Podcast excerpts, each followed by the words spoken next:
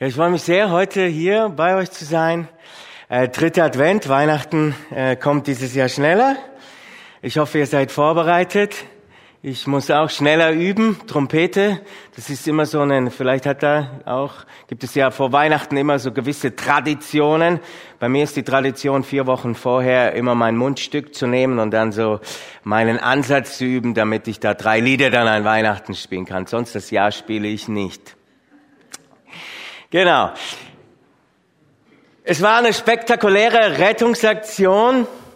Ein Grubenunglück in einer chilenischen Goldmine. Ein Stollen ist eingebrochen. Dann nach 17 Tagen die Nachricht, es gibt, es gibt Überlebende. Es gibt Überlebende. In mehr als 600 Meter Tiefe, da sitzen diese 33 Männer, die sitzen fest. Schutt und Geröll, die verhindern, dass sie wieder ans Licht kommen können, ans Tageslicht. Ohne irgendeine Rettung von außen äh, sind sie zum Tod verurteilt.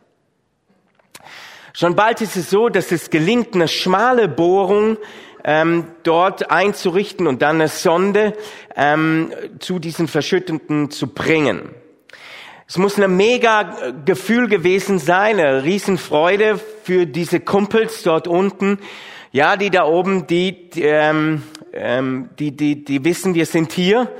Ähm, und natürlich auch für die Leute, die dann auch gewusst haben, okay, die 33, die leben dort unten noch. Wir sind gefunden worden, wir haben den Kontakt nach oben. Die Helfer, es wird jetzt einfach eine Zeit dauern, aber die Helfer sind auf dem Weg, sind auf dem Weg. Die Befreiung, die kommt jetzt. Trotzdem ist es so, dass sich diese Kumpel auf eine lange Wartezeit einstellen müssen. Das ist schon eine gewisse Normalität bei so einer schwierigen Rettungsaktion. Es könnte sein, dass es Monate vergeht, bevor dieser Rettungsschacht dann fertiggestellt ist und diese 33 Jungs wieder ans Tageslicht können.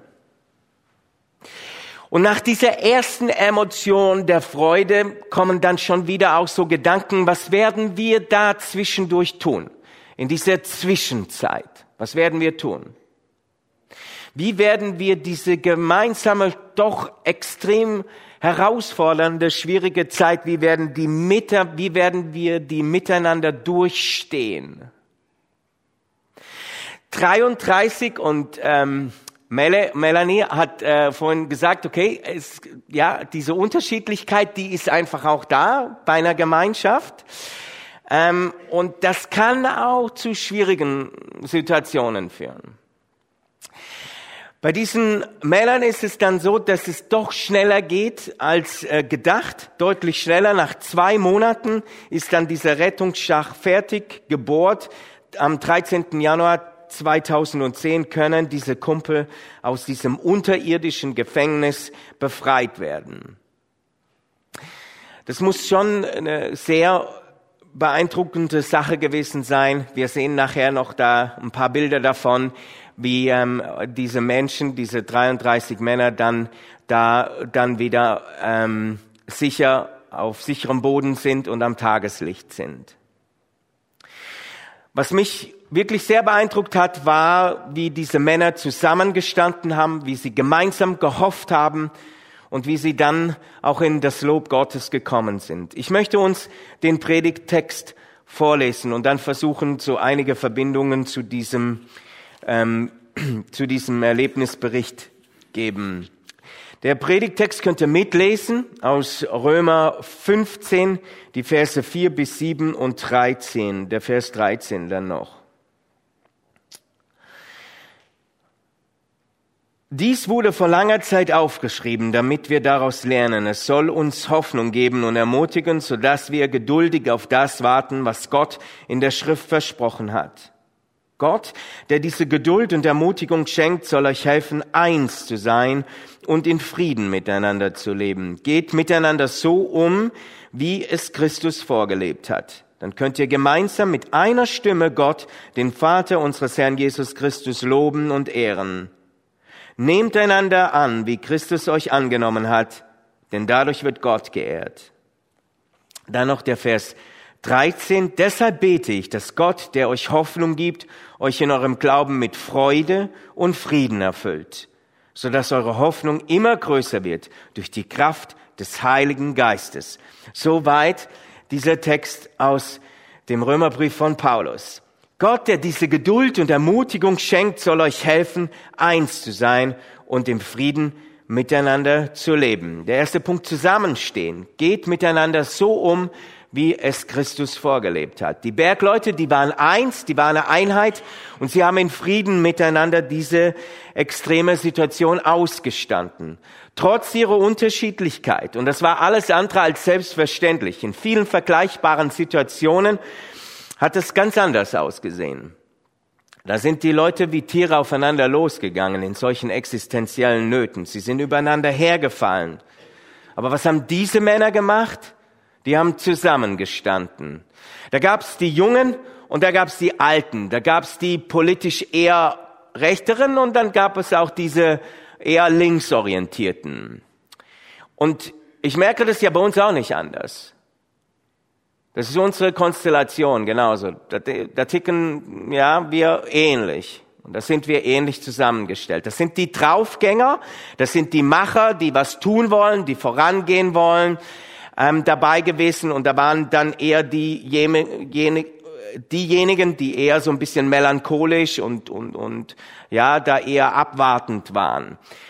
Und höchstwahrscheinlich war da auch noch eine dritte, meines Erachtens relativ große Gruppe. Nachher werde ich da auch noch was dazu sagen. Ich glaube, es sind die, ich nenne sie die Ambivalenten. Das heißt, die, die, ja, wo, wo oft so ein Gefühlschaos da ist. Einmal, ja, wir werden das schaffen und das andere Mal zu Tode betrübt, hey, da geht gar nichts mit der Bergungsaktion. Und je mehr ich mit Menschen zu tun habe, je mehr glaube ich, dass auch in dieser dritten Gruppe, die äh, da die ähm, aufgeteilt waren. Bei den Jungs war es so, sie haben in ihrer Unterschiedlichkeit haben sie zusammengestanden und ich ich glaube, da auch so eine Gleichung ja aufstellen zu können, Gemeinschaft gleich Unterschiede. Die Kumpel haben die Unterschiedlichkeit als hier in, als Bereicherung empfunden und ähm, das hat sie jetzt weitergebracht in dieser Situation. Und sie, haben und sie haben auch so mental gewusst, okay, was der andere kann, das kann ich selbst nicht. Das ist ja die gute Seite der Medaille. Aber ihr wisst auch, äh, Unterschiede, die können extrem nerven und die können aufreiben. Wenn, wenn ich weiß, okay, der andere, warum denkt er? Warum denkt er so vollständig anders, so wie ich? Und da gibt es ja so viele Themen ähm, und ja, ich glaube, irgendwie habe ich das Gefühl, dass diese Unterschiedlichkeit und, und auf der einen Seite finde ich das ja auch extrem gut, dass man auch ähm, das mehr so zulässt, auch, auch unsere Unterschiedlichkeit und das auch dann ausspricht, dass es so ist. Die andere Seite ist halt, das macht alles nicht so, so, so einfach oft, ja. Jeder hat da bei diesen Männern, hat da so seine Gabe genutzt, damit es der Gemeinschaft dient. Sie waren eins. Da war einer der Boss, der das Ganze so geleitet hat. Da war der eine wahrscheinlich so eher der mm, Seelsorger-Typ. Da war dann der andere der Entertainer, der Unterhalter. Und alle haben sie gebraucht, um diese ganze Situation durchzustehen. Das hat die Gemeinschaft stark gemacht.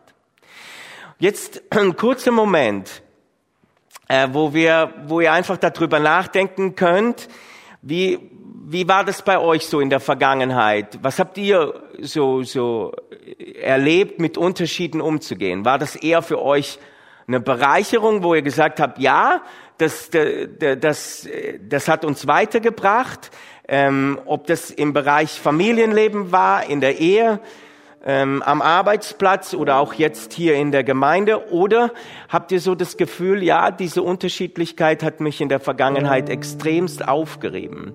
Ihr dürft einfach so eine Minute, anderthalb drüber nachdenken und ähm, ja, vielleicht habt ihr dann später die Möglichkeit, ähm, auch nochmal da auch drüber zu reden und welche Erfahrungswerte ihr gemacht habt.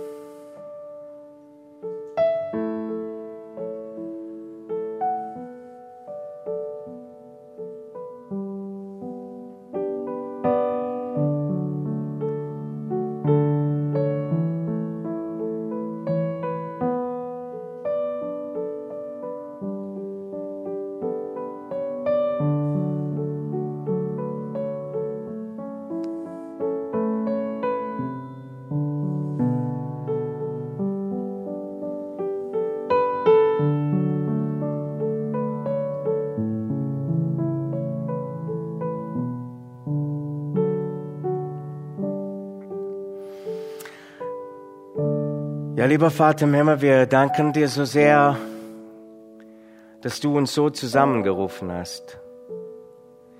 Und ich bitte dich so jetzt auch für meine Freunde, dass, dass du an den Stellen, wo diese Unterschiedlichkeit untereinander, wo das aufgerieben hat, wo es auch Emotionen verursacht hat, die, die, die ähm, eher negativ waren, dass du das Ganze heilst dass du mit deinen Heilungsströmen dort kommst.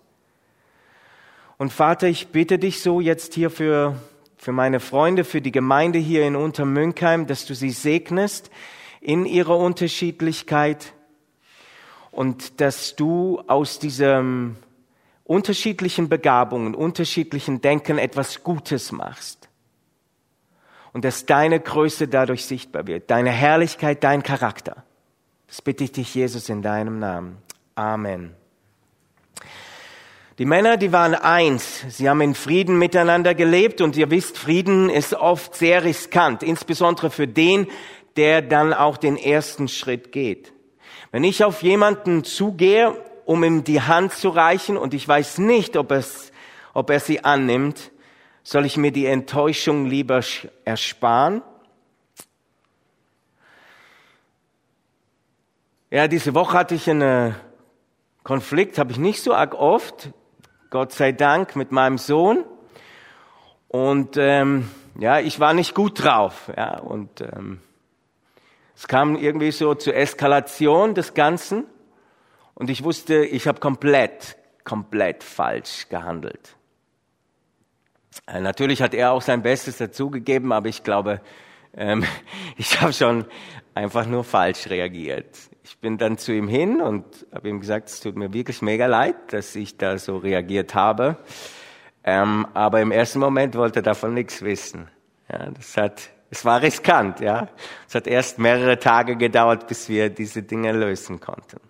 Ja, aber es hat mir wirklich auch viel aufgezeigt über mich selbst, über meinen Sohn und so. Es war ähm, in Summe auch eine Chance für uns beide.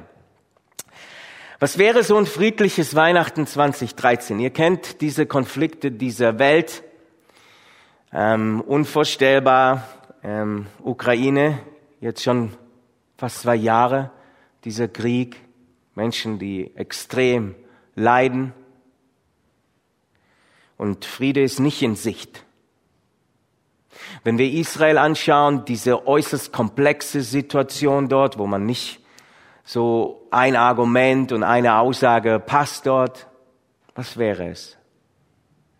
Jesus selbst hat gesagt, oder ja, in der Heiligen Schrift steht, er ist gekommen, um Frieden zu bringen. In erster Linie bringt er den Frieden zwischen uns und Gott. Wie ist es für dich persönlich? Was wäre es, wenn du dieses Risiko eingehen würdest und diesen ersten Schritt zum anderen gehen würdest? Was wäre das, wenn man selbst nicht immer meinen würde, immer auf sein Recht zu pochen? Was wäre es, wenn wir lieben und loslassen können, Fehler nicht aufrechnen, aber auch die Liebe nicht aufrechnen? Was könnte sich verändern in deinen Beziehungen? Was könnte sich verändern an deinem Arbeitsplatz, in der Familie, in deiner Ehe? Das tägliche gegenseitige Kritisieren, das frisst das Leben auf. Die Beziehung, ob das in Familie ist, in der Ehe ist, am Arbeitsplatz. Kritik ist der Todfeind der Leidenschaft. Kritik ist der Todfeind der Leidenschaft. Also diese negative Kritik. Aber Bestätigung, Ermutigung, das facht Leidenschaft an. Jesus möchte diesen Frieden in deine Beziehung reinbringen.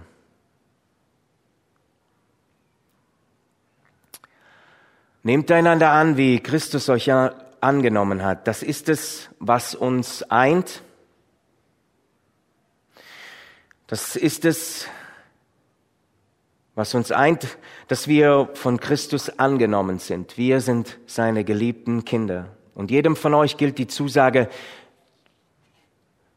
ich will dich retten, ich bin dein Erlöser, ich bin dein Heiland, stehen kurz vor Weihnachten und dort hat er es zuerst zu den Engeln gesagt, denn euch ist heute der Heiland geboren.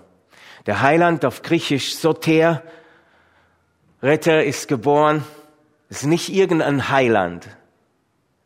Manche Propheten, auch der Kaiser damals, der regiert hat, Augustus hat gesagt, ich bin, ich bin der Heiland. Man nannte ihn den Heiland. Die Griechen haben gesagt, der Zeus ist der Heiland. Nein, Jesus Christus ist der Heiland, der Heiland schlechthin. Es ist dein Heiland. Gerhard, es ist dein Heiland. Elias, es ist dein Heiland. Jakob, es ist dein Heiland. Und das sagt es jedem von euch hier. Und vielleicht ist der ein oder andere jetzt hier, der sagt, ich will von neuem. Ja, so in diese ausgestreckten Arme von Jesus laufen und dieses Rettungsangebot annehmen, dann mache ich euch Mut, das heute zu tun, in seine Arme zu laufen. Du bist willkommen.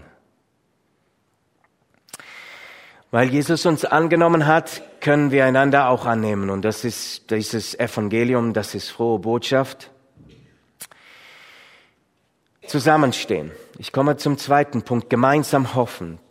Deshalb bete ich, dass Gott, der euch Hoffnung gibt, euch in eurem Glauben mit Freude und Frieden erfüllt, so dass eure Hoffnung immer größer wird durch die Kraft des Heiligen Geistes. Hoffen ist ja eher in unserem Sprachgebrauch eher vage. Man weiß es nicht so, so genau, ob das jetzt, ob das jetzt äh, wirklich kommt oder nicht. Es ist nicht sicher. Aus biblischer Sicht ist Hoffen nichts Zweifelhaftes und irgendwie etwas Ungewisses. Weil, weil die feste Grundlage dieser Hoffnung die Person Jesus Christus ist.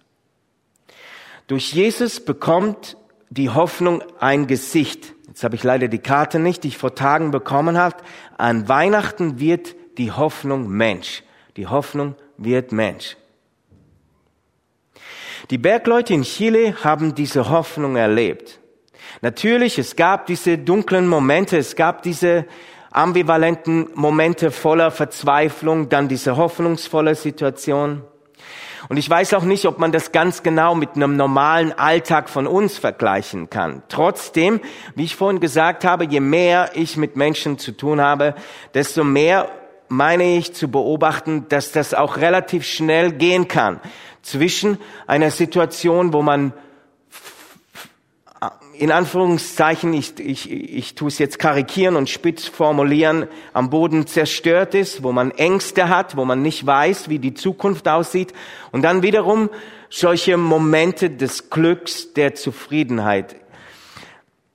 Ich glaube, das ist so die Herausforderung, das gut zu, zu handeln. Ein Buch, was mir da gerade weiterhilft, ist ähm, von Thomas Harry, ähm, Die Seele des Leidens, vom Umgang mit anderen und mit sich selbst. Genau, sehr gutes Buch, auch ähm, was Angst betrifft, wird meines Erachtens sehr gut ähm, analysiert dort.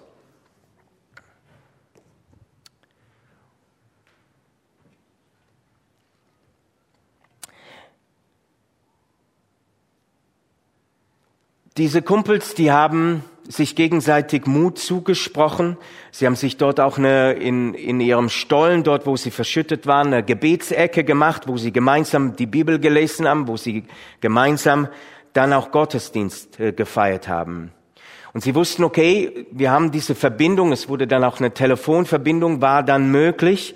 Und sie konnten immer wieder auch mit den Helfern sprechen und wie weit diese Bohrung jetzt ähm, fortgeschritten ist und wann dann die, ähm, die Rettung naht. Und jetzt dürfen wir kurz an uns diesen Rettungsaktion, wo die aus ihrem Stollen dann rauskommen, wo sie dann gerettet werden, dürft ihr euch kurz anschauen. Florencio Avalos war der Erste, der die Erdoberfläche erreichte. Der chilenische Bergarbeiter wurde um kurz nach 5 Uhr mitteleuropäischer Sommerzeit von seiner überglücklichen Familie in Empfang genommen. Er atmete die erste frische Luft nach 69 Tagen in der Gold- und Kupfermine. 16 Minuten dauerte der Aufstieg durch den mehr als 600 Meter langen Rettungsschacht. Mit einer Spezialkapsel sollen die insgesamt 33 verschütteten Kumpel zurück zur Erdoberfläche gebracht werden. Auch Chiles Präsident Sebastián Piñera begrüßte Florencio Avalos. Als Zweiter kehrte Mario Sepulveda zurück über Tage. Der 40-jährige Bergmann zeigte sich nach seiner Rettung euphorisch.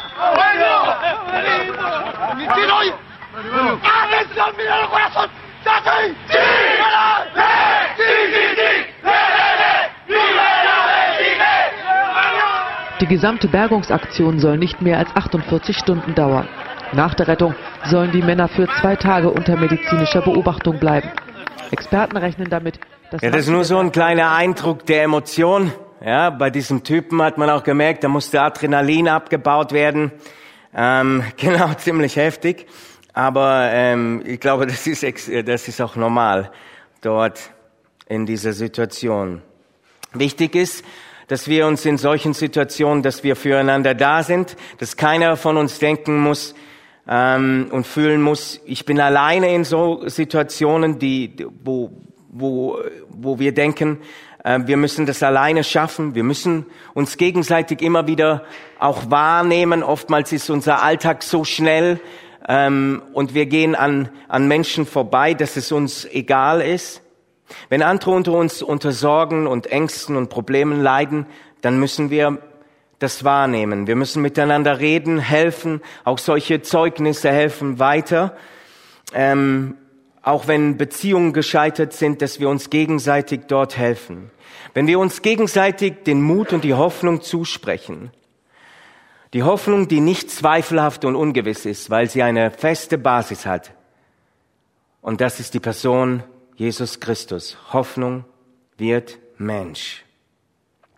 Hoffnung kann man nicht von außen produzieren, sondern kann man nicht von uns selbst aus produzieren, sondern sie muss von außen kommen. Sie muss von Gott, von dem Retter, von dem Heiland kommen. Ich komme zum dritten und letzten Punkt und zum Schluss. Miteinander Gott loben. Dann könnt ihr gemeinsam mit einer Stimme Gott, den Vater unseres Herrn Jesus Christus, loben und ehren. Hier betont Paulus die Einheit der Gemeinde. Die Bergleute in Chile, die haben Gott gelobt. Die haben beides gemacht. Die haben auf dieses Rettungskräfte, die wussten, okay, die Rettungskräfte werden ihr Bestes geben und genauso haben sie Gott gelobt. Sie haben gemeinsam Gott ähm, gelobt durch Bibellesen und durch das gemeinsame Gebet. Ähm, und sie haben in dieser Situation vertraut und gehofft. Ganz deutlich wird es, nach der Rettung, hier sieht man das nicht in diesem Filmausschnitt, aber die müssen dann auch T-Shirts getragen haben. Gracias, Señor. Thank you, Lord. Danke, Gott.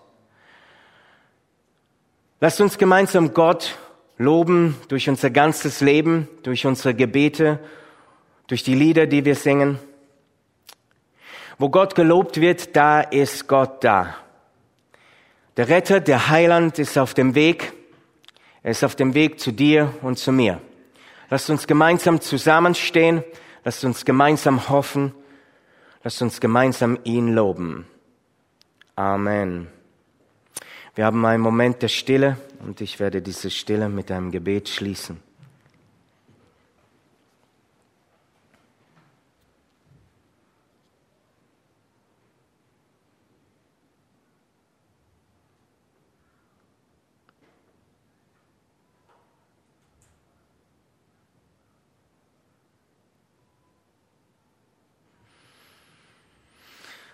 Ja, Vater im Himmel, ähm, danke, dass es keine vage Hoffnung ist, dass in dir Jesus Hoffnung Mensch wurde, damit wir leben können. Ich bitte dich für meine Brüder und Schwestern, für die Beziehungen, in denen sie leben, dass du dort hineinkommst.